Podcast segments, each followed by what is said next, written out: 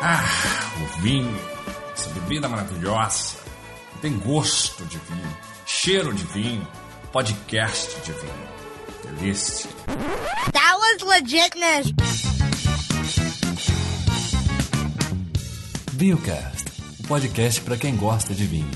De verdade. Are you ready? Uh, let's get ready to rumble!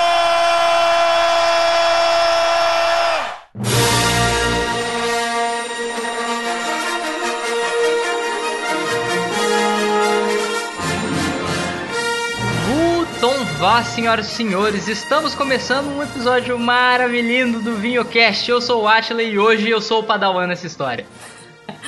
Oi, Atila, oi, ouvintes. Eu sou a Alessandra Esteves e hoje eu tô participando do VinhoCast também. Olha isso, esse VinhoCast, vamos falar muitas coisas. E por incrível que pareça, não só de vinho, porque ela também tem traços nerds nessa parada. Hoje entrevistaremos uma das maiores podcasters na ativa no cenário brasileiro da atualidade, Alessandra Esteves, que não é só podcaster, ela também é vlogger, ela tem canal no YouTube, ela escreve livro, ela planta árvore e ela gosta de Star Wars. Adoro Star Wars, verdade. Olha que coisa, hoje a gente vai saber muita coisa, principalmente coisas que você não sabia, olha só. Really, nigga?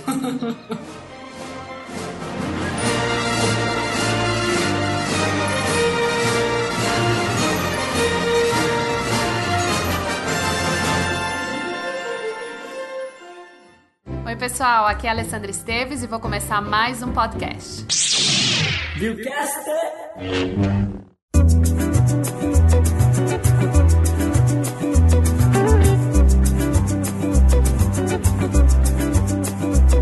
Primeiro, gostaríamos de agradecer a Judite a sua presença aqui no VinhoCast. Finalmente a gente conseguiu arrumar um tempo, né, pra fazer esse episódio, porque tava foda, né? É, tava demorando. Faz meses que você já tinha me convidado, mas eu não tive o tempo pra, pra gravar. Hoje eu tô aqui. Vamos lá. Primeiramente, Alessandra, a gente queria saber o seguinte, é... Você não nasceu já tomando vinho, né? Já tomando vinho, já sabendo das coisas. Como é que começou? Você gostava de vinho quando você era novinha? Você já tem influência familiar? Como é que começou tudo? Então, é muito engraçado que a maioria das pessoas, quando vai contar, fala assim: não, porque eu sempre tomei vinho com meus avós, nos almoços de domingo, etc. Né? E eu tenho parte da minha família italiana, parte espanhola, então eu via realmente meus avós tomando vinho, meus pais tomando vinho, mas eu era atleta. Eu nadava, fazia natação. Ah, é? É, então assim, álcool foi uma coisa que eu cheguei muito tarde na vida, né? Mesmo refrigerante nem nada, a gente era super controlada pelo técnico, pela nutricionista, enfim. Então eu conto isso, eu contei no, no meu livro, no Vinhos da Itália, que o meu primeiro vinho eu tomei realmente foi na Itália com 19 anos. Caramba! É, foi bem tarde, assim, foi uma história mais ou menos diferente de todo mundo. Mas era vinho bom? É lógico, Itália, né? Vai ser vinho bom sempre. Era um Sangiovese, mas posso te falar que era embalagem Tetra Pak, tá? Então Ah! garrafado não era. Caramba. Mas o que, que aconteceu? Eu tava. é, eu tinha ido pra Itália pra estudar italiano durante um, dois meses na Universidade de Perugia. Tava ali numa festa da universidade e tal, o pessoal servindo vinho. Eu provei e falei, pô, que vinho gostoso, né? Porque realmente Sangiovese é um vinho, né? Taninos leves, fácil de tomar, assim. Então eu tomei, gostei. Uhum. E daí então eu comecei, né? Em todo esse tempo que eu passei na Itália, eu passei provando. E aí depois, mais tarde, é, eu fui morar na Alemanha e depois na Suíça. E aí morando na Europa, eu, eu entrava no supermercado, olhava lá um vinho a 3 euros, ou se não a Coca-Cola a 3,50 euros. E eu falei, não, tomar só vinho, né? Todo dia. Caralho, paraíso. É, então foi, isso foi bem legal. E aí que eu, que eu apurei meu gosto pra vinho mesmo. Hum, entendi, olha, que maneiro. Então você já começou com um background, assim, maravilhoso, né? Com muitas opções, assim, de altíssimo nível, né? É, foi bom mesmo, né? É é impressionante a quantidade de coisas que eles têm e coisas boas. Então, claro que eu fui provando aos poucos. A gente, é, eu visitava bastante as regiões vinícolas também, depois mais tarde. Eu acho que assim, na Itália come-se bem e bebe-se bem também, né? Você tem os vinhos deles ali, os de dia a dia são bem baratos também para o mercado local, óbvio, né? Não tô falando importado para o Brasil depois depois do dólar, de todos os impostos e tal. Uhum. Então você consegue comer e beber bem, barato, né? E, e- e com isso conhecer bastante coisa. E assim, você se formou, você é advogada, né? Formada em Direito, também já era atleta.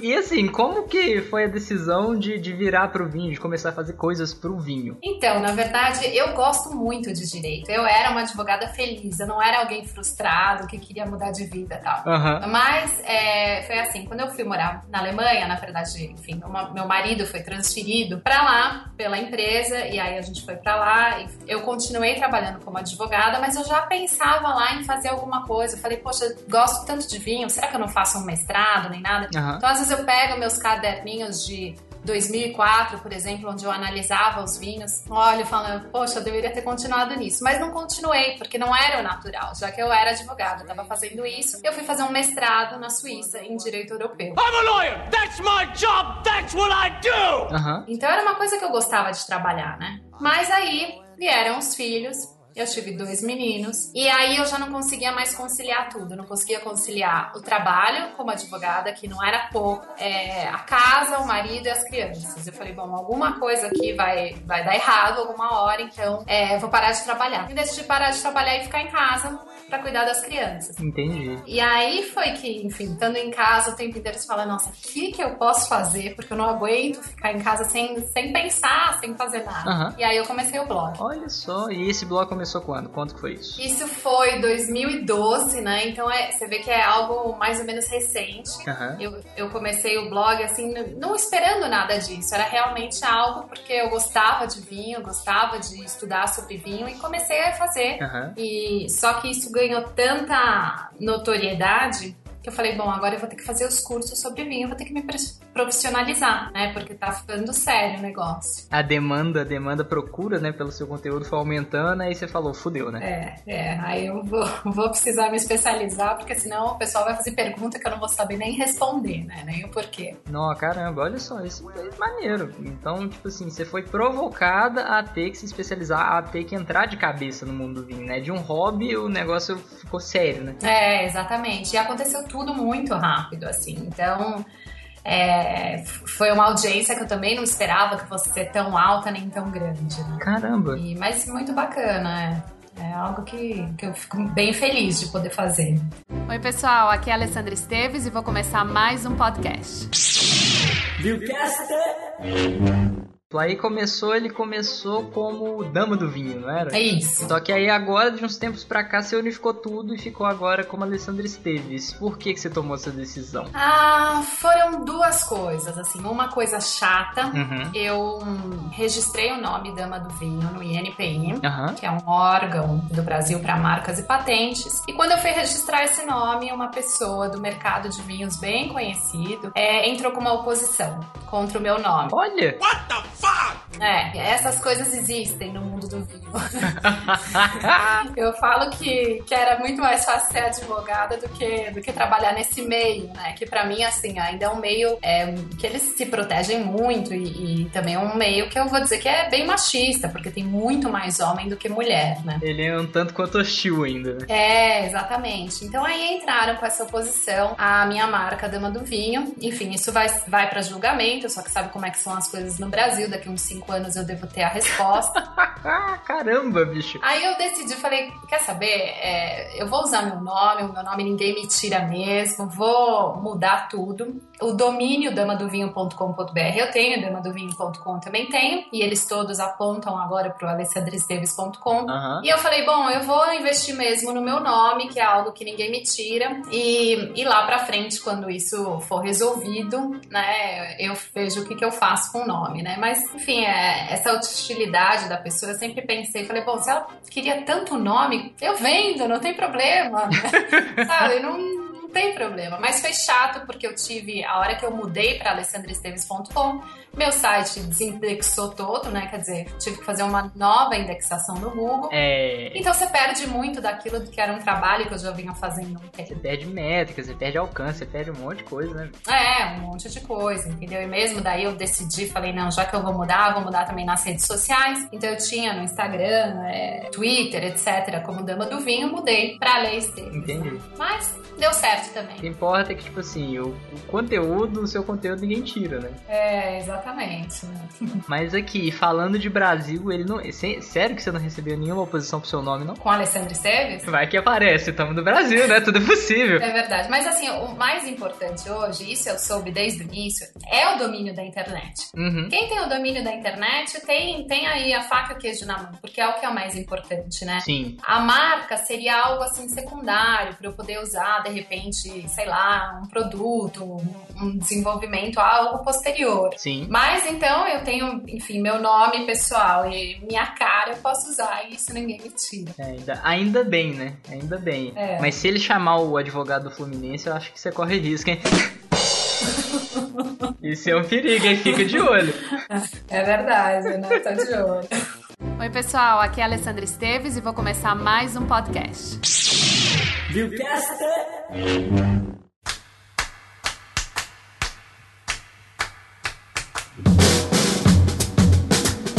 E agora vamos falar um pouquinho da sua formação, né? Aí beleza, você teve essa demanda de se especializar, né, Pra poder consolidar, passar seu conteúdo com mais confiança, com mais solidez e tudo mais. É, o que, que você decidiu primeiro? Você já foi direto pro W7? Como é que foi a escalada do- da sua formação? Então, eu, eu fui direto pro, pro W7. E explico por quê. Na verdade, eu tinha feito uns cursos com a Wine Spectator antes, que é a revista americana. Aham. E aí eu falei, bom, preciso me profissionalizar. Eu fui até a ABS São Paulo, analisei os cursos deles, eu vi, etc. Respeito muito a ABS, a Associação Brasileira de Sommeliers. Ela forma sommeliers. Uhum. Sommeliers são os caras que estão mais em restaurante, nos hotéis, etc. Eu não tinha interesse em trabalhar em restaurante ou hotel, é, nem nesse meio, porque na, a- na verdade eu tinha parado de trabalhar para poder ficar com meus filhos em casa, então eu queria continuar trabalhando de casa e queria escrever sobre vinho. E aí eu falei, bom, então talvez não seja a ABS aquilo que eu quero. E foi aí que eu conheci os cursos é, da WCT no Brasil Uhum, sim. e resolvi fazer isso. Comecei fazendo o primeiro nível com a The Wine School.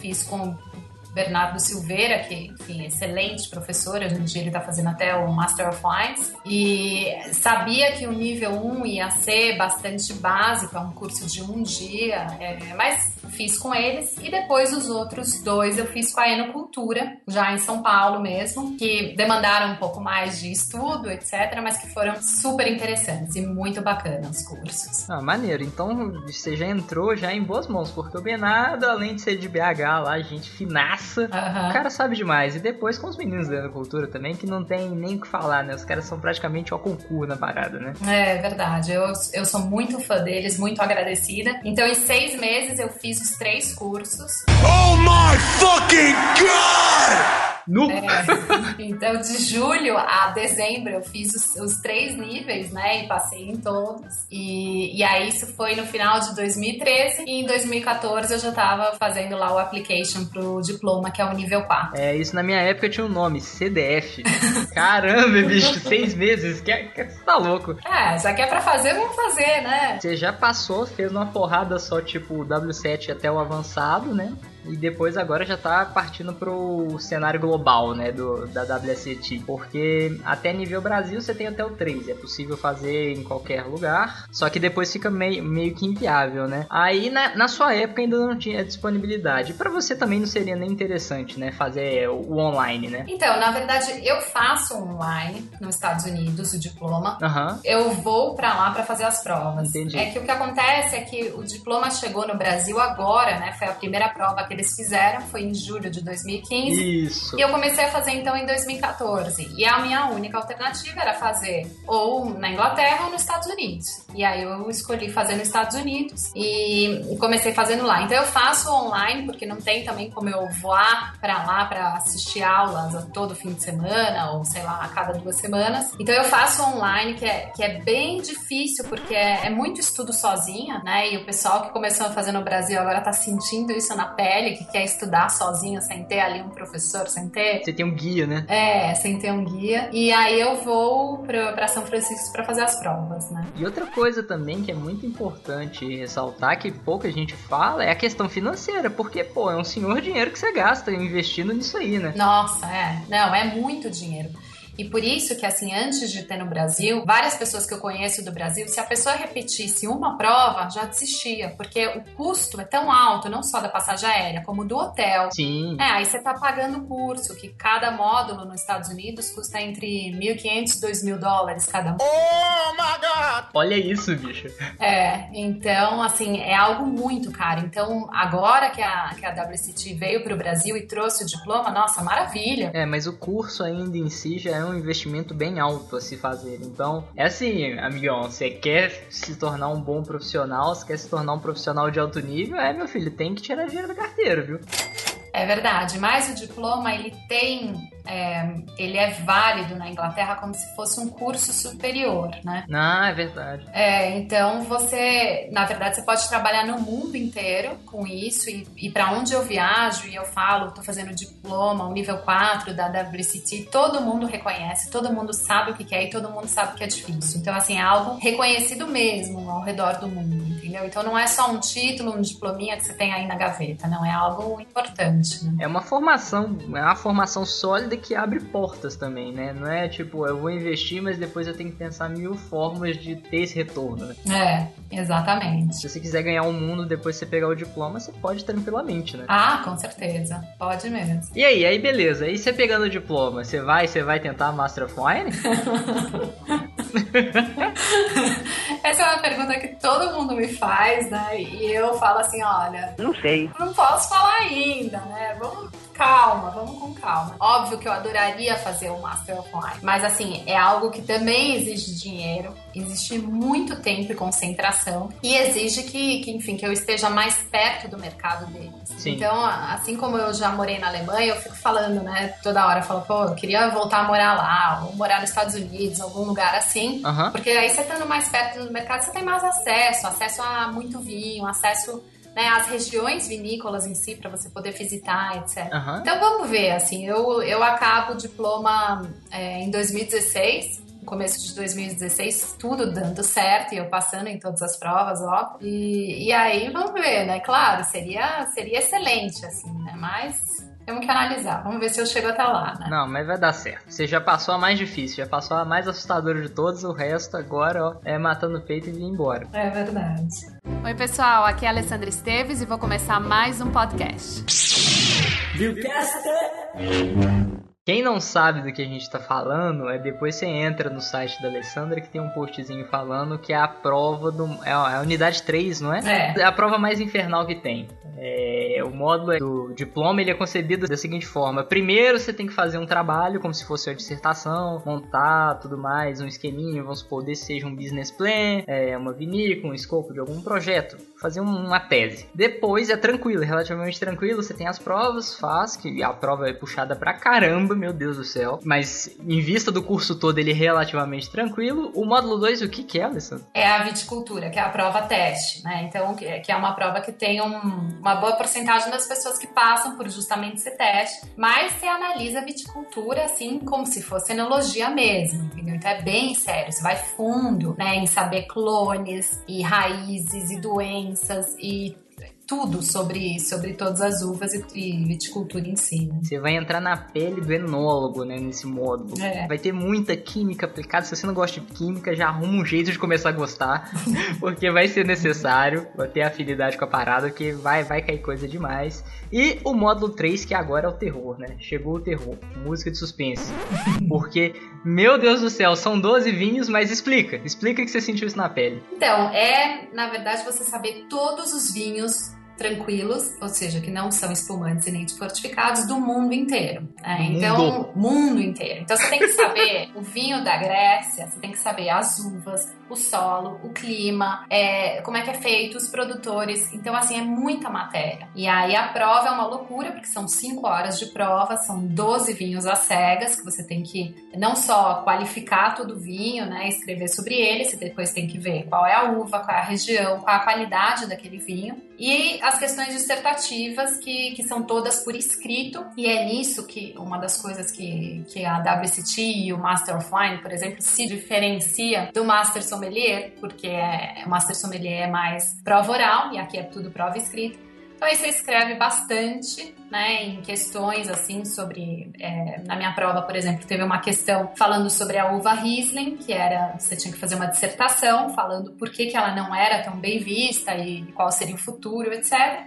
E eu tive também na prova sobre uvas gregas, que eu tive que, que falar lá sobre as uvas da Grécia. Caramba, olha isso, olha que pavor. 12 vinhos do mundo inteiro, pode cair qualquer coisa. E seguinte, vinhos tranquilos, né? Mas a última coisa que vai estar tranquila é você! Porque você vai estar numa pilha de tensão que é uma coisa absurda, imagine. E outra coisa também, se você não gosta de prova dissertativa, é, pode começar a gostar, viu? Se você quiser fazer isso aí. Ah, vale dizer que é em inglês, tá? Toda a prova e todo o estudo. Ih, fudeu! Ó, Joel Santana, hein? Começa a fazer inglês aí, porque o bicho vai pegar pro seu lado, rapaz. Control the match by keep playing the left, the right. É verdade. É, e, e o duro também dessa prova é que assim, ela é tão mítica, tão mítica, que passam normalmente 30 a 40% das pessoas apenas. Oh, Lord, look at this is crazy. Olha isso. Então você já vai pra prova com aquela coisa de assim, meu, só 30% vão passar. Dessa classe aqui lotada, 30% vão passar. É, então dá desespero, assim. Eu, eu lembro uma pessoa do meu lado, uma americana, enfim, que tava no meu grupo aí de Skype. Ela olhou os vinhos tal, levantou e foi embora. Eu olhei pra ela e falei, como?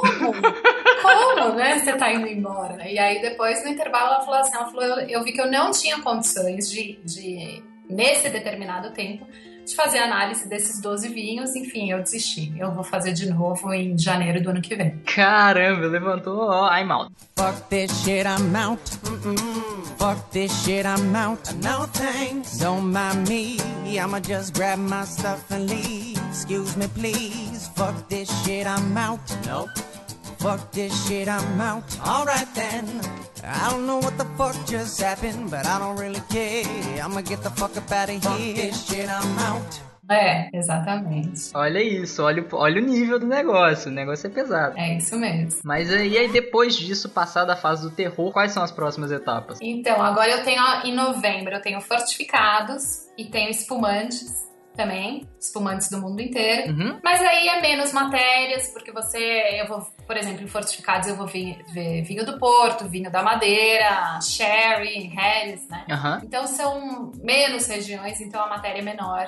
Eu espero que seja mais fácil, né? Mas também, a gente sempre tem que ser humilde nessas questões, né? É, porque o mais fácil pode ser, tipo, que vai te pegar na curva, né? É, exatamente. Aí a etapa final é o último módulo para encerrar. O que, que você tem que fazer? Destilados. Eita! É, e aí destilados é, são também, daí são três destilados às cegas, que pode ser qualquer coisa entre assim, whisky, single malt, double malt, gin, é, kirsch, qualquer coisa, né? Então Nossa. é uma prova que exige bastante estudo também. E principalmente porque em destilado é muito importante a parte de business, né? A parte das empresas, que você tem aí as grandes, tipo da Ideal, não sei o que, que tem milhões de marcas. Então é bem importante essa parte de saber das empresas também. Olha, não, maneiro. Mas vai dar tudo certo, você vai chegar no final, vai sair uma cachaceira profissional.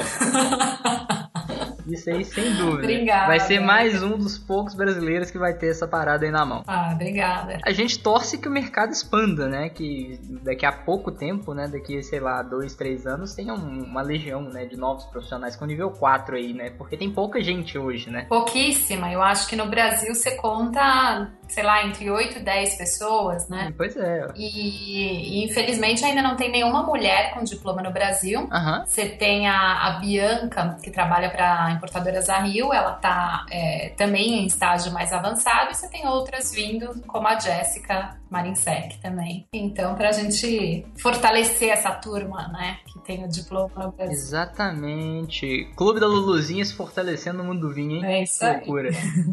Oi, pessoal, aqui é a Alessandra Esteves e vou começar mais um podcast.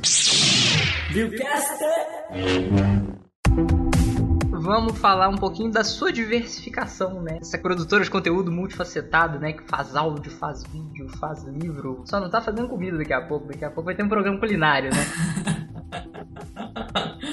É verdade. mas, mas conta um pouquinho. Seu podcast foi o segundo brasileiro a surgir no mundo, no, no mundo, né? Porque o primeiro era o Ouvindo Vinho, só que o Ouvindo Vinho, infelizmente, ele morreu, uhum. não, não, existe mais, então o seu foi o primeiro dessa nova geração, desse novo vento dos podcasts a, a surgir, né? Totalmente em português PTBR. E aí você começou, o que, que te levou a começar? Você já falou isso no episódio, mas vamos pegar um pouquinho mais de detalhes. O que, que te levou a querer fazer o podcast mesmo? Então, quando eu, eu trabalhava ainda como advogado, eu trabalhava um pouco longe de casa. Então, eu tinha, sei lá, 40 minutos, uma hora no trânsito todo dia para ir, mais uma hora para voltar. E não aguentava ouvir rádio. Então, eu fui consumidora de podcast desde muito cedo, né? Assim que, que a gente já tinha, uhum. é, sei lá, os aparelhos para poder ouvir, poder ouvir no carro, inclusive, eu, eu baixava podcast e ouvia. E sempre ouvi sobre tudo. Ouvia sobre história, ouvia sobre vinho mesmo, ouvia sobre outras coisas, só não ouvia sobre gay, né? Sobre filme, eu curtia pra caramba. Entendi. Então eu sempre gostei de podcast e achei algo muito legal. E assim que eu montei o, o site, quase que depois, eu queria montar um podcast. Uhum. Mas aí eu queria fazer com uma segunda pessoa. E aí tentei com uma pessoa, não deu certo, porque a agenda não dava certo, era complicado. Aí eu falei pro meu marido, falei, vai, vem fazer comigo um podcast, não sei o que dele. Não, eu não sei nada de vinho, eu sou totalmente leigo, né? Eu falei, então Ele você... falou, tô fora.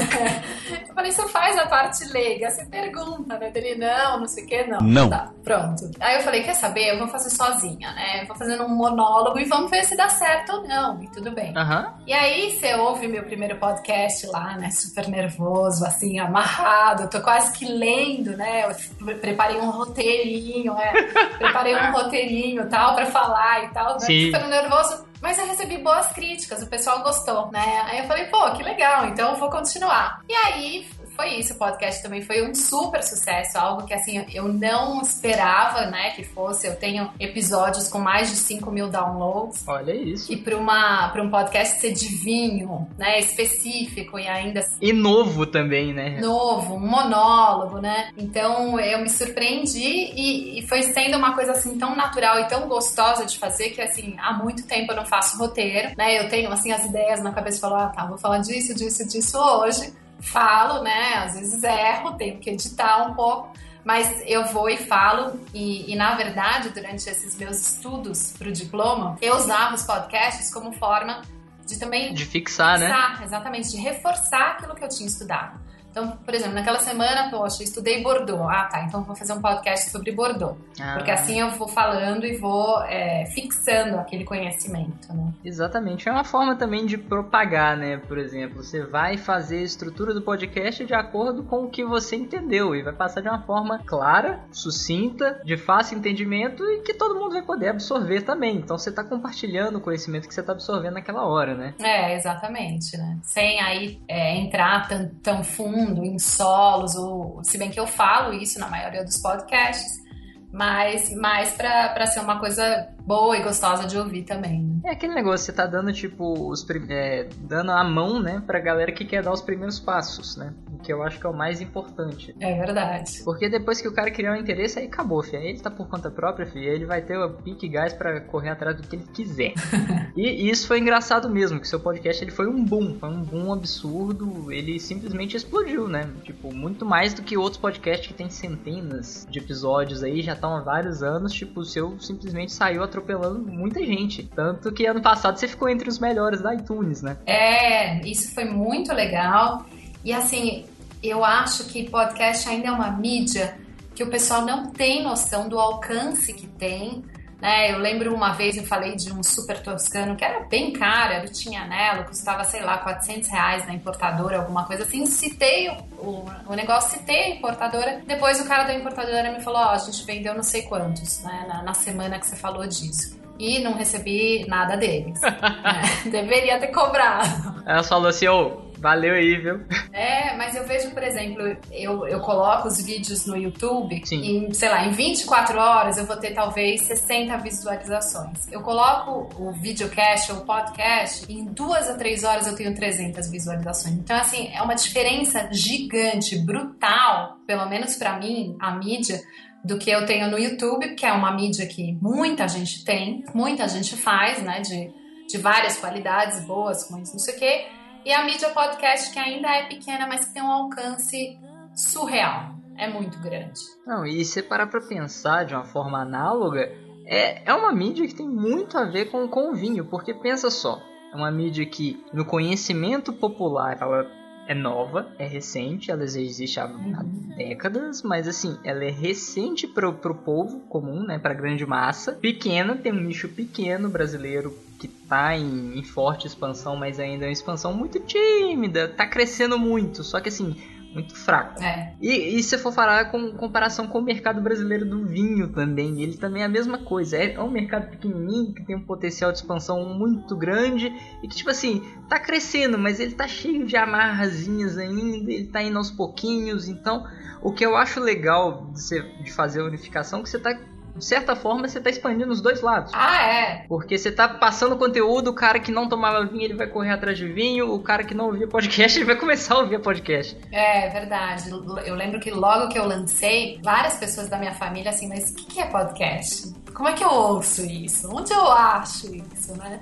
Então, é, um ano depois, um ano e meio depois, você vê que, que o pessoal já, já, já sabe o que, que é, já compartilha, já ouve, já baixa direto, já assinou o canal. Isso. Então, existe realmente um desenvolvimento, né? Uma... É uma evolução e isso é muito legal de se ver. E também se falar que a, a forma como a galera lida com o conteúdo do podcast, eu acho que o podcast é uma mídia poderosíssima, muito interessante, porque o pessoal também, ele, ele escuta, ele fala o que ele acha, ele posta opinião, seja boa ou seja ruim mas ele dá a opinião dele, ele fala o que ele tá achando de forma sincera. É, ainda tem, tem mais mimimi do que hater, né? Ainda.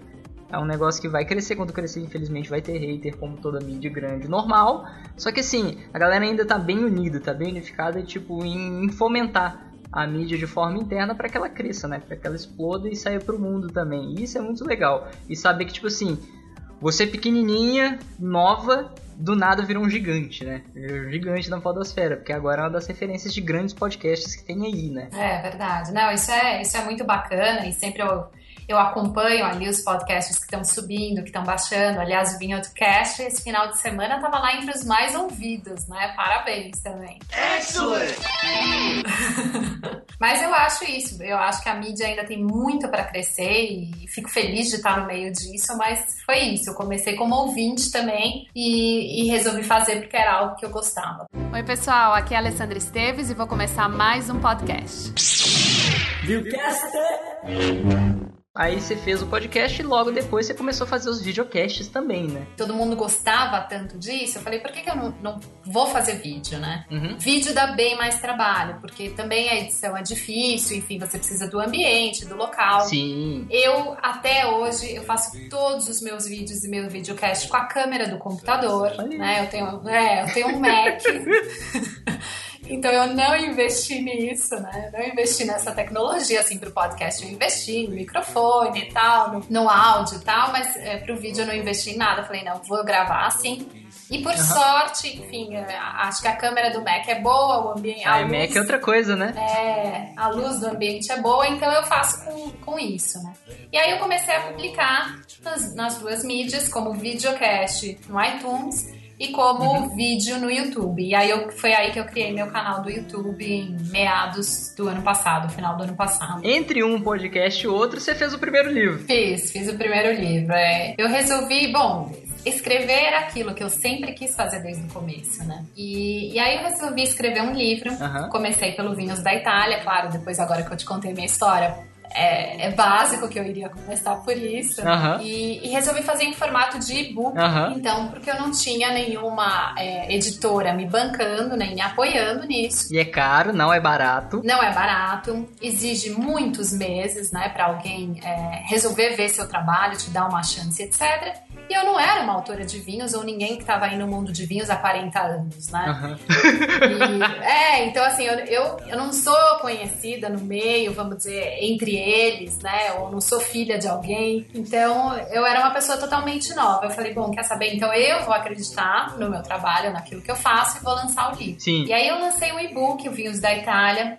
90 páginas, algo rápido, fácil de ler, que fala assim, basicamente um pouco da história dos vinhos italianos, depois passa pelas regiões, uvas, etc, principais produtores. Fácil de ler, coloquei Uhum. à venda na Amazon, no Kobo, no iTunes e aonde mais? Aí na Saraiva, como e-book, e, e foi bacana, porque também vendeu muito, né? E a- a- hoje em dia, um ano e tanto depois, eu continuo nos top 10 e no, e no iTunes é, é o livro mais vendido de bebidas. Olha aí, olha aí. Então, assim, é, é um livro fácil, rápido de ler, básico, né? Para realmente gente que está iniciando no mundo de vinho, ou gente que vai fazer uma viagem pela Itália, puxa, queria conhecer um pouquinho mais, alguma coisa assim. Eu até fiquei pensando se eu deveria fazer agora uma segunda edição desse livro, né? Já aprofundando um pouco mais, passando por outras regiões e tal. Olha que maneiro. Quando eu fiz, óbvio, foi, foi aquilo que eu falei, é um trabalho totalmente né, financiado por mim, Sim. né? Porque foi o meu tempo e, e sem ter nenhuma editora por trás, mas que deu certo também. Ah, bacana. E depois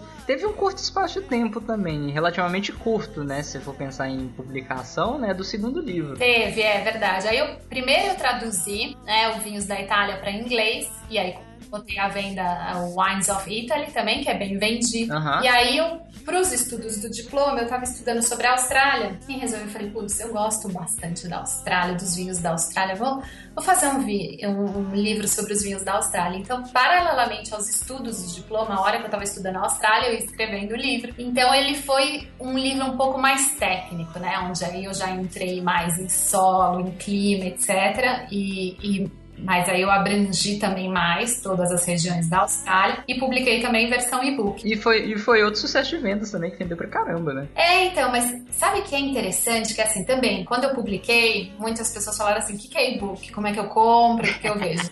Como é que eu leio, né? De mim- comer? É, como é que eu leio, né? E pra mim era algo tão natural, porque eu tinha o meu Kindle já fazia alguns anos, então assim, eu, eu deixei de comprar livro de papel há muito tempo e eu, Uhum. e eu gosto muito, né, dessa mídia de, de poder ter o e-book, o preço é menor, você pode fazer um download só de um pedaço, ler, se gostou, compra, não gostou, não compra. Então eu acho que essa é uma mídia também que, que vai crescer. Então foi difícil e eu até, um dos meus primeiros vídeos do YouTube, eu gravei pra falar o que, que é um e-book, né? Ó, é isso aqui, ó, você pode ver no iPad, no Kindle, até no seu computador você pode ver.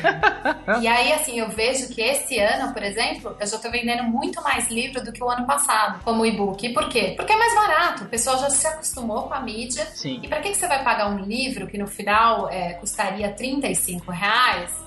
Se você pode pagar 6 reais por ele, que é mais ou menos o preço que está sendo vendido na Amazon, acho que é 6,60, alguma coisa assim, e você tem o mesmo conteúdo, entendeu? É, fora frete e outras coisas, né? Que incidem no preço, né? É, frete, o tempo de espera até aquele livro chegar, ou você tem que ir no shopping, pagar o estacionamento, procurar pra ver se tem naquela loja. Isso, exato. né? E o e-book você baixa e imediatamente começa a ler. Você fala assim, ó, acordei, eu quero ler um livro de vinho, ó, puf, pronto, comprou. Olha que legal. É isso mesmo. Então é é uma. Também vai. Isso aí vai crescer no Brasil, do mesmo jeito que a gente viu quando cresceu nos Estados Unidos, né? Sim. E, e então eu, eu vejo a diferença já entre o ano passado e esse ano. E assim, o ano passado, depois que eu publiquei, eu falei assim: nossa, tomara que uma editora venha, né? E que me queira, né? Por favor, fique meu livro em versão impressa, porque né, você quer vender o livro. Com certeza. E, e hoje em dia eu já não sinto mais tão essa necessidade. Eu falo assim: bom, o dia que alguém quiser, que venha, mas eu Beleza, né? é, ótimo, mas eu tô feliz, entendeu? Porque tá vendendo, porque eu tenho reconhecimento, recebo e-mail de gente que leu, de gente que gostou, de gente que acha que faltou um mapa, alguma coisa. Daí eu vou lá, boto o mapa no livro, faço o upload de novo e a pessoa pode baixar a versão mais nova com o mapa. Aí, ó. Isso é uma vantagem maravilhosa. Nossa, então isso é sensacional, assim, você não tem isso. Depois do livro impresso, se ele tiver algum erro, alguma coisa, Tem que fazer outro. tem que fazer outro, né? Ficou ali pra sempre. Então, tem, tem muitas as suas vantagens, assim. Exatamente, o vinho em prol da tecnologia, olha que lindo. É isso aí. Não, muito bom. E pra fechar, você fez o terceiro. Ah, tá. Eu, na verdade, eu publiquei um trabalho que eu fiz para o diploma, que era uma dissertação sobre o mercado de vinhos e licores no, na China. Hum, E eu fui aprovada nesse trabalho. Eu falei, quer saber, eu vou publicar. E como não tem quase material sobre a China na internet, e eu tive muita dificuldade para pesquisar, para fazer o livro, para fazer o, o- a dissertação, uhum. eu falei, quer saber, eu vou publicar como e-book também. Deu ali, sei lá, 40 páginas, super curtinho. Eu falei, é mais um material de referência, né? Já que eu passei, isso significa que meu trabalho tá bom o suficiente para ser publicado. Então eu publiquei, mas é, é, tá em inglês e tá falando sobre é, vinhos e licores na, na China, oportunidades e e ameaças. Mas eu tô escrevendo mais um livro, eu comecei a escrever já faz um tempo, tá indo meio devagar por causa dos estudos do diploma, que é o Vinhos da Alemanha. Ô, louco, ela não para, não para, bicho. É, então esse daí vai sair daqui a algum tempo, né? Tenho, tenho que me esforçar e escrevendo mais. Você vai colocar a frase em alemão que você fala lá com o pessoal da Alemanha? Vou colocar, é traduzido, né? Ah, entendi. Aí, por exemplo, o cara, você tem que colocar o original também, que aí o cara vai ler e fala, ah, Amém. Mein Dierke Weltatlas. Fragmentierungen. é isso aí. Oi, pessoal. Aqui é a Alessandra Esteves e vou começar mais um podcast. Viewcast!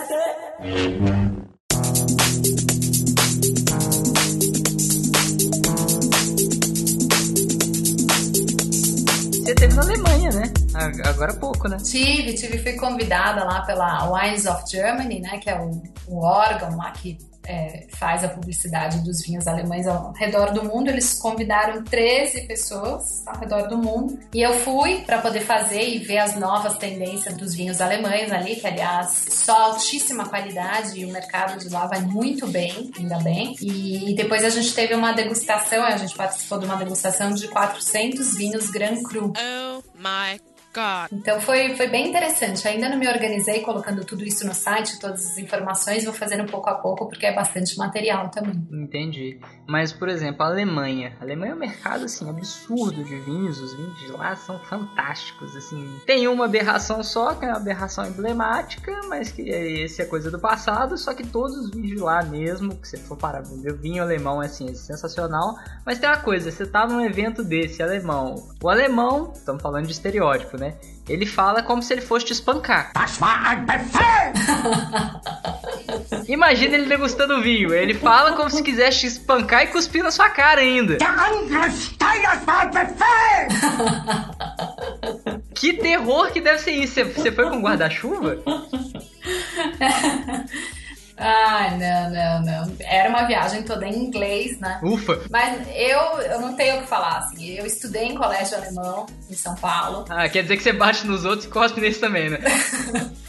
é, então aí eu fiz intercâmbio pra Alemanha, depois morei lá, então eu sou uma apaixonada pelo país, uhum. entendeu? É um país, assim, que tudo dá certo, tudo vai bem, entendeu? Então é muito, você vê muito rico assim. E foi impressionante eu ir nas, nesses é, produtores e os caras têm toda a produção deles já vendida, entendeu? Então esses vinhos nunca vão chegar no Brasil, porque eles vendem muito para o mercado interno, vendem muito na Europa e acabou, né? E então você vê que são produtores de coisas grandes, assim, você não vai falar igual o produtor italiano que o francês tem um hectare.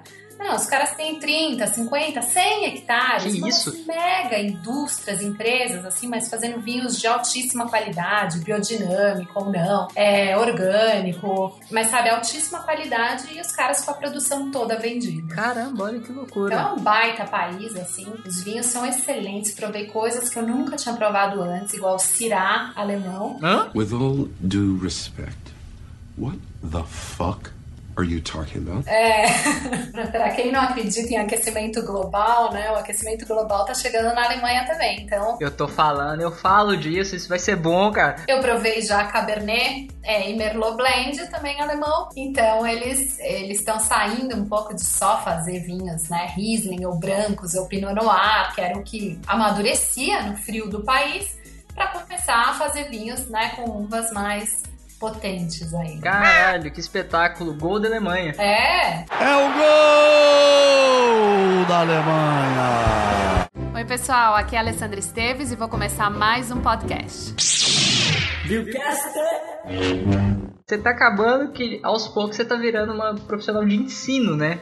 Do, no mercado vitivinícola, de certa forma, né? Que você tá ministrando muito conteúdo, transmitindo muita informação e agora você está entrando numa plataforma que é uma plataforma pra, totalmente dedicada ao ensino, né? Que é o webinar. É verdade. O webinar ele veio do seguinte: eu estava fazendo um curso que é um Master em Champanhe. Muito bacana, eu fiz por uma escola de Washington, que aliás está vindo para o Brasil e vai trazer os cursos para o Brasil também. E alguns dos seminários era via webinar. E eu fiquei encantada com a tecnologia, entendeu? Porque não só você está ouvindo e vendo a pessoa, mas você está vendo ali o PowerPoint, ou está vendo ela desenhando. Então realmente é uma aula que você pode acompanhar da tua casa e pode acompanhar a gravada depois no momento que você quiser. Então eu fiquei muito encantada com a tecnologia. Eu falei, puxa, falta isso no mercado, né?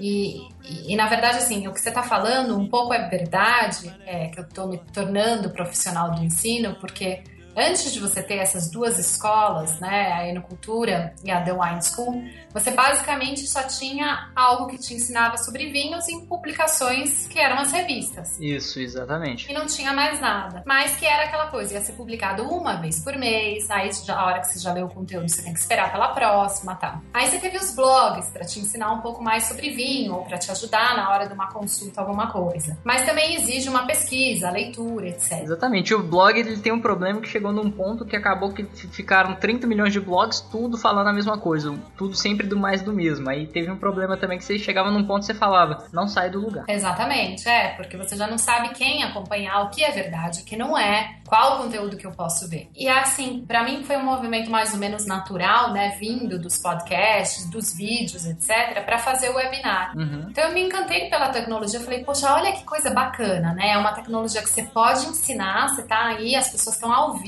falando, trocando ideias e fazendo perguntas para você, coisa que no vídeo é, você não pode ter, apesar de hoje em dia existir o Google Hangout e outras coisas. Mas eu achei muito bacana e falei, bom, vou testar, né? E, e testei e deu super certo, foi bem legal, eu me diverti, eu acho que as pessoas que estavam me vendo também se divertiram. E, e aí eu falei, ah, vou continuar, vou fazer pelo menos uma vez por mês isso aí. E aí, aí depois que o cara vê o webinar, se ele quiser assistir, o cara que não assistiu quiser ver o conteúdo, o que, que ele faz? Por enquanto eu tô colocando no meu canal do YouTube. Ah, legal. Isso tá aberto. É, se um dia eu vou monetizar isso ou não. É outra história, né? É outra história, vamos ver mais pra frente. Até mesmo porque eu tenho custo para fazer isso, né? Com certeza. Então, é, mas por enquanto eu, o conteúdo tá livre, eu tô publicando no, no, canal do YouTube também e no meu site. Então, quem quiser ver os webinars anteriores, é só clicar lá que consegue achar. É, então, pessoal, ó, se, se algum dia ela quiser monetizar esse negócio, não encham o saco, pelo amor de Deus, porque tudo na vida tem custo. Tem. Esse ar que você tá respirando com essa nareba enorme, isso tem custo. Pra outra pessoa, mas tem custo. In your face! é muito engraçado que que uma pessoa do, do, mundo do vinho também outro dia me escreveu, né? Falando, ah, então, né? Eu vejo aí o seu sucesso com os podcasts, você ganha dinheiro com isso? Eu falei, não. né? é de graça, ninguém pode cobrar né? E você inclusive gasta, porque você gasta com equipamento, com o seu tempo, com a edição, etc. Então não é um conteúdo livre, né? é gratuito. Exatamente. Gente, patrocinadores, vocês estão escutando a gente, então aqui ó, alô. Hello. Oi pessoal, aqui é a Alessandra Esteves e vou começar mais um podcast. Viewcaster! Falando em mercado, você já puxou um pouquinho da questão do mercado, que você viu a Alemanha, a questão dos webinars também, passando no ensino agora, você está querendo entrar nessa área de ensino, né? Porque realmente tem pouca coisa ainda, né? Pouca coisa que te supra de, das informações que você carece, você procura. Eu sempre volto e meio, tô procurando alguma coisa, eu falo, pô, não existe isso aqui. Eu tô querendo essa informação aqui, pô, não tem. E aí? Onde é que eu vou arrumar esse negócio? Fico travado nesse tipo de situação. Se uma situação hipotética, se você tivesse o poder supremo de controlar, é, vamos falar de mercado Brasil, de controlar o mercado do vinho brasileiro, em todos os sentidos, não só produção, marketing, é, conteúdo, distribuição, venda, política interna, se tivesse o poder um gênio da lâmpada saiu da parada aí tomando a garrafa de Liebfraumilch aí, maluco, e te deu dois desejos de você controlar o mercado do vinho. Quais são essas duas coisas que você começaria fazendo para dar uma melhorada no mercado do vinho? Que se a gente tá falando dar uma melhorada é porque tem muita coisa que melhorar, porque tem coisa que não tá muito boa. O que você faria para dar uma transformada e dar uma guinada nesse mercado? Nossa, muita coisa, né? Mas eu acho que o principal seria a questão dos impostos, uhum. que aliás a gente tá indo pro caminho ao contrário, porque a partir de dezembro vai subir Tá mais caro. né? Vai estar tá mais caro ainda. Mas o que acontece é o seguinte: o vinho é muito caro no Brasil e é muito elitizado. Então, não é igual eu te falei lá no começo que por 3 euros você compra um vinho e toma e pode provar e no dia seguinte você compra outro. É uma rotina você tomar um vinho bom. Claro, entendeu? Então aqui não, aqui para você tomar um vinho bom tem que ser, né? Um transplante de órgãos. Exatamente, não, aniversário de alguém, né, muito especial, seu aniversário e tal porque senão você não consegue no dia a dia. Então, isso é muito ruim e faz muito mal, né, para o mercado nacional, essa quantidade de impostos absurdas que a gente tem. E outra coisa seria realmente incentivar esse consumo, né? O Brasil é um país que consome 2 litros per capita, né? Então, tá num dos países que menos consome vinho do mundo. Sim. E, e tudo bem, a gente tem um clima para uma cerveja, para uma caipirinha, alguma coisa, mas você também pode ter o restante, entendeu? O vinho e o bom do vinho é que ele acompanha muito bem comida. Acompanha tudo. E faz parte, é, exatamente. Então, dá para você incentivar a pessoa a tomar um espumante levinho, gostoso, tal, na beira da piscina, ao invés também da cerveja, ou tomar tudo junto, enfim. Então, tem aí para onde crescer. Com certeza. Mas para você ter como crescer, você precisa ter a disponibilidade precisa ter o preço também, né? Que as pessoas querem pagar. Já aproveita e faça um gancho nisso com, com uma espécie de denúncia, um desabafo. Gente, 2 litros per capita, isso não é nada. Nada. Nada. Comparado com o resto do mundo, isso é absolutamente nada. Esse tipo tá usando, tomando vinho com conta-gota. É. Negócio absurdo. Então é o seguinte, vamos criar uma campanha, galera. Vamos parar de ostentar e começar a biritar, que é isso que a gente precisa fazer, começar a beber de verdade, parar de ficar trançando com a garrafa de vodka achando que é, que é a milionária, Brigitte Bardot, alguma coisa do gênero sendo que você não compra essa garrafa todo dia, começa a consumir, começa a consumir porque você gosta, porque você tem interesse, não porque tipo fulano acha que chique ou fulano te falou que você tem que fazer isso. Não, cara. O problema do brasileiro também tá muito nisso, ele vai muito, ele é muito Maria vai com as outras. Então ele tá muito rotulado por imagem. Você que mora fora e, e, sabe, na pele, você vê isso praticamente todos os dias que, tipo, vinho é igual água, é natural. É. É rotina, é alimentação. É alimento, exatamente. Na União Europeia, o vinho é considerado alimento, parte da refeição. É, então também ninguém vai tomar uma garrafa de vinho no almoço. Você vai trabalhar depois, mas você vai tomar meio copo para acompanhar a sua refeição, né? E também à noite é a mesma coisa. Você não vai encher a cara e tomar cinco garrafas de vinho, né? Você vai tomar dois copos, uma taça, alguma coisa assim. Então, tem tudo isso, né? A postura a gente tem que mudar. E eu concordo isso que você, que você tá falando também, sobre as pessoas quererem ostentar. Ah, não, olha, esse vinho aqui muito bom e não sei o que. Bom, você vê, eu comecei tomando um Sangiovese de Tetra Pak. Pois é, olha aí. E achei gostoso, e foi bom, né? Então, é, tem vinhos muito bem feitos que são baratos também. Então, você também não precisa tomar champanhe todo dia, que vai custar aí no Brasil 200, 250 reais. Você pode tomar um espumante nacional, ou um prosecco, né, ou um cava, mas que sejam bem feitos. Então você, você pode continuar com isso e tomando. Por mais que seja caro a questão aqui no Brasil, o vinho seja caro, existe, sempre vai existir o custo-benefício. Então entenda é, o nível que está seu paladar, o nível que está sua carteira e você sabe que você vai encontrar um, um hall de opções dentro desse, desses patamares que você definiu, cara. Isso aí. Então, gente, vamos, vamos começar a pensar, usar a cabecinha para fazer o negócio funcionar direito, porque senão não dá certo. Oi, pessoal, aqui é a Alessandra Esteves e vou começar mais um podcast. Seguinte, Alessandra, é, a gente já falou de mercado, já falou da sua formação, já falou de histórias, seus projetos educacionais, como é que tá funcionando tudo. E o seguinte, agora eu queria saber uma coisa. Manda o lado nerd da, da questão. Todo mundo que vê os seus vídeos sempre vê o Stormtrooper lá. e aí, onde que entra o Star Wars? Que ele fica tão junto do vinho, já que a gente já sabe que o vinho faz parte fundamental da sua nova vida. O Star Wars ele tá tão próximo, né? Então quer dizer que a gente pode considerar que Star Wars também é, faz parte da sua vida? Faz, faz. Não, eu, eu sou apaixonada pelo Star Wars. É, vi os filmes quando pequena, claro, e sempre adorei, né? E eu brinco hoje em dia, eu tenho dois meninos, mas se eu tivesse uma menina, eu não faria festa de princesas, faria festa da princesa Leia.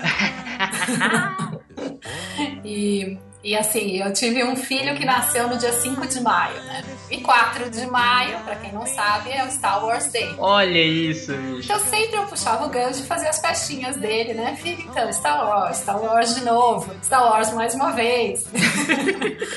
o bom que você pode fantasiar do que você quiser, bicho. BB-8, R2-D2, Boba Fett. É, exatamente, né? Então o menino ganhava fantasia só, era fantasia de Star Wars. E até que foi esse ano, que ele já tem oito anos, o mais velho, né? Eu falei, então, Mate, o que, que vai ser, né? Fantasia é Star Wars de novo? Ele, não, mãe, chega, né? Calma, já foi demais.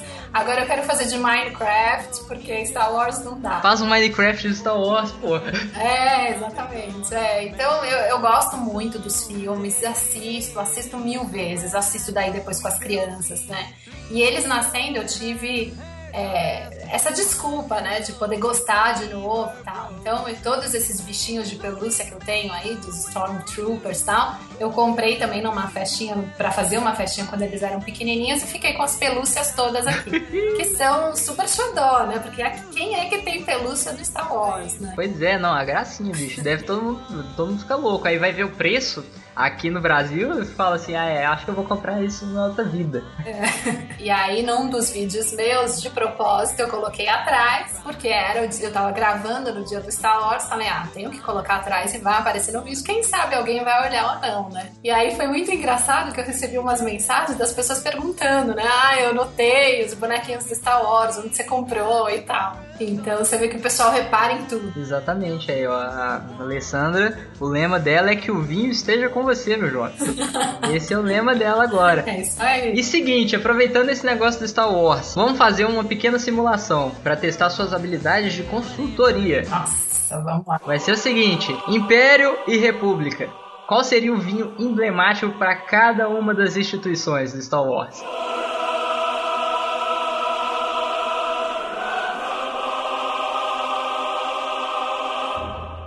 Nossa, que difícil.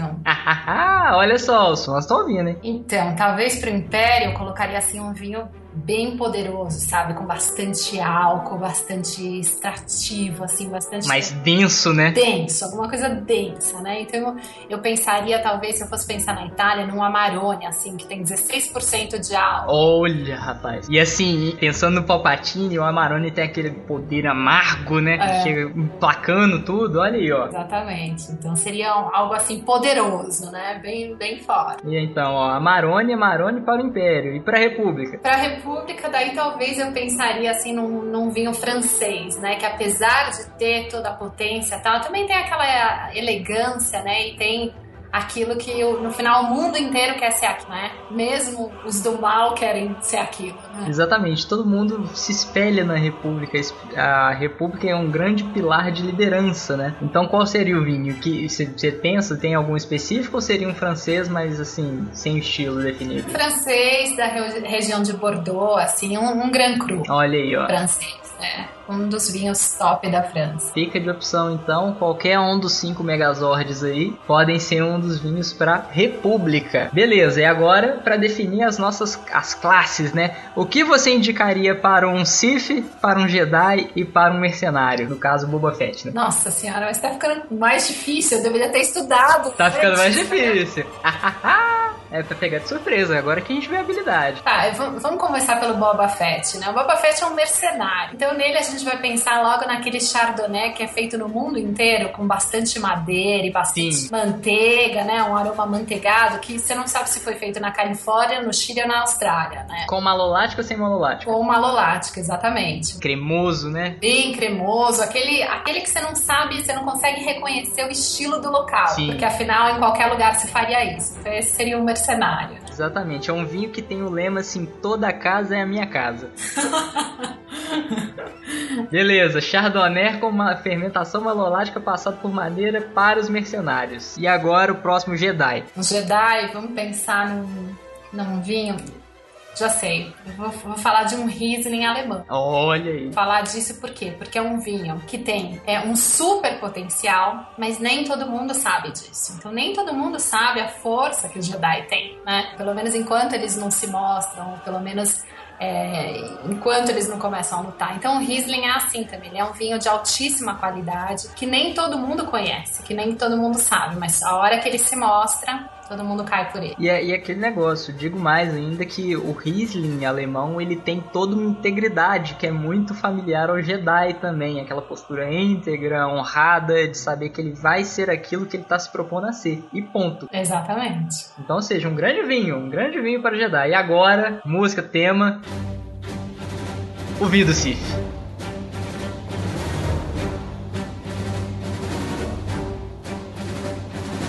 Esse é aquele que você vai dar pro Darth Vader tomar quando ele estiver sozinho na câmara dele lá, para ele poder tirar o capacete, nem que seja de canudinho poder tomar. Esse é complicado, hein?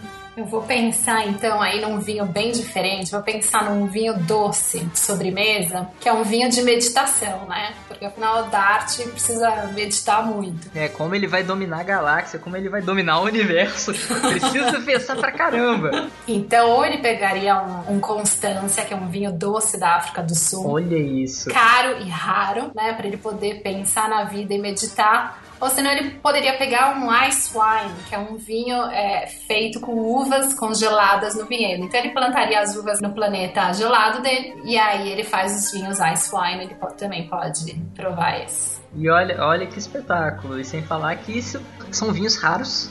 As duas opções são vinhos bastante raros, difíceis de, de conseguir. Você, aqui no Brasil, se conseguir um Ice Wine, você tem que, tipo, dar literalmente um órgão. É verdade. Pra poder conseguir um Ice Wine. O de Constanza também é a mesma coisa, bicho. Tanto que, tipo assim, você vai falar, quê? África do Sul, Constanza? Que, que, oi? Perdão? Então são vinhos raros, são vinhos poderosos, marcantes, que a partir do momento que você toma, você sabe muito bem e você não esquece deles. Não esquece. Você não consegue esquecer, são inesquecíveis. Assim como a personalidade forte do Sith. É isso aí. Que eles têm toda uma estrutura. E outra coisa, são vinhos de meditação, reflexão. Você vê, é, ele puxa muito o gosto das mulheres também. Ele atrai muitas mulheres. Com isso, eu já faço um gancho que uma das primeiras figuras que colonizou o Sith foi o quê? Foi uma mulher. Foi uma Jedi, Sorras do Sim. E ela gosta desse tipo de vinho, pode ter certeza. É isso aí. Muito maneiro. Então a gente sabe que, ó, em quesito Star Wars e quesito de vinho, vocês estão garantidíssimos com a Alessandra. Você viu que o conhecimento dele, ó, tá fiadíssimo, né? Obrigada, obrigada. Oi, pessoal, aqui é a Alessandra Esteves e vou começar mais um podcast. Viewcast!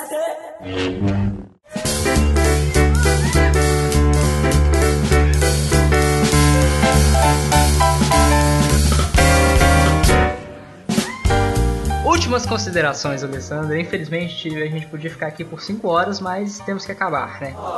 É verdade. O que você quer dizer? Queria dizer que é muito bacana isso que você tem feito, trazendo novas pessoas também para falar no seu podcast. E, e eu concordo com você que a gente só tem a ganhar incentivando essa mídia, incentivando o consumo de vinho e falando sobre vinho, ensinando sobre vinho. Eu tenho certeza que em cada podcast a pessoa aprende alguma coisa. Então hoje a pessoa com certeza já sabe que Constância é um vinho da África do Sul, mesmo que nunca tenha ouvido falar sobre isso. Então, quanto mais gente fazer um trabalho sério, criativo, é melhor pra gente. Com certeza, isso é sensacional. E é, e é muito gratificante você ver, por exemplo, ah, teve um dia que a gente recebeu uma informação, um comentário de um camarada que ele tava Oriente Médio. Ele falou, ah, pô, a gente ouviu o programa. Pô, quando você recebe um recado de um cara que tá lá no fim do mundo, fala, caralho, olha isso. Olha onde a gente tá chegando. E o cara tá aprendendo, que ele tá gostando, ele tá dando feedback positivo. E isso deixa a gente mais empolgado para fazer cada vez conteúdos melhores, né? Com uma qualidade cada vez maior. É isso aí. Então, ó, mais uma vez, muito obrigado pelo seu tempo, disponibilidade e participação. Obrigada. Espero que seja a primeira de muitas aparições aqui. e ó, para você que tá ouvindo, você vai poder seguir a Alessandra em todas as mídias sociais. São tantas que ela vai ter que me mandar a maioria porque eu não sei todas. vai estar tá aqui no post tudo, onde você compra os livros, onde você assina o podcast, onde você assina o site, tudo, tudo tá aqui no post para você seguir ela, para você seguir a gente e ficar cada vez mais inteirado, mais sabido sobre o mundo do vinho, que esse mundo maravilhoso, esse mundo tem cheiro de vinho e gosto de vinho. Beleza, é isso aí. Então, galera, é isso que a gente tem para dizer para vocês. Espero que você tenha gostado. Espero que a Alessandra também tenha gostado. Vamos ver depois da edição. Ó, e um beijo pra vocês. Até mais, um beijo. this is a consular ship, where is the ambassador? Thank you. Você ouviu Vinho Cast.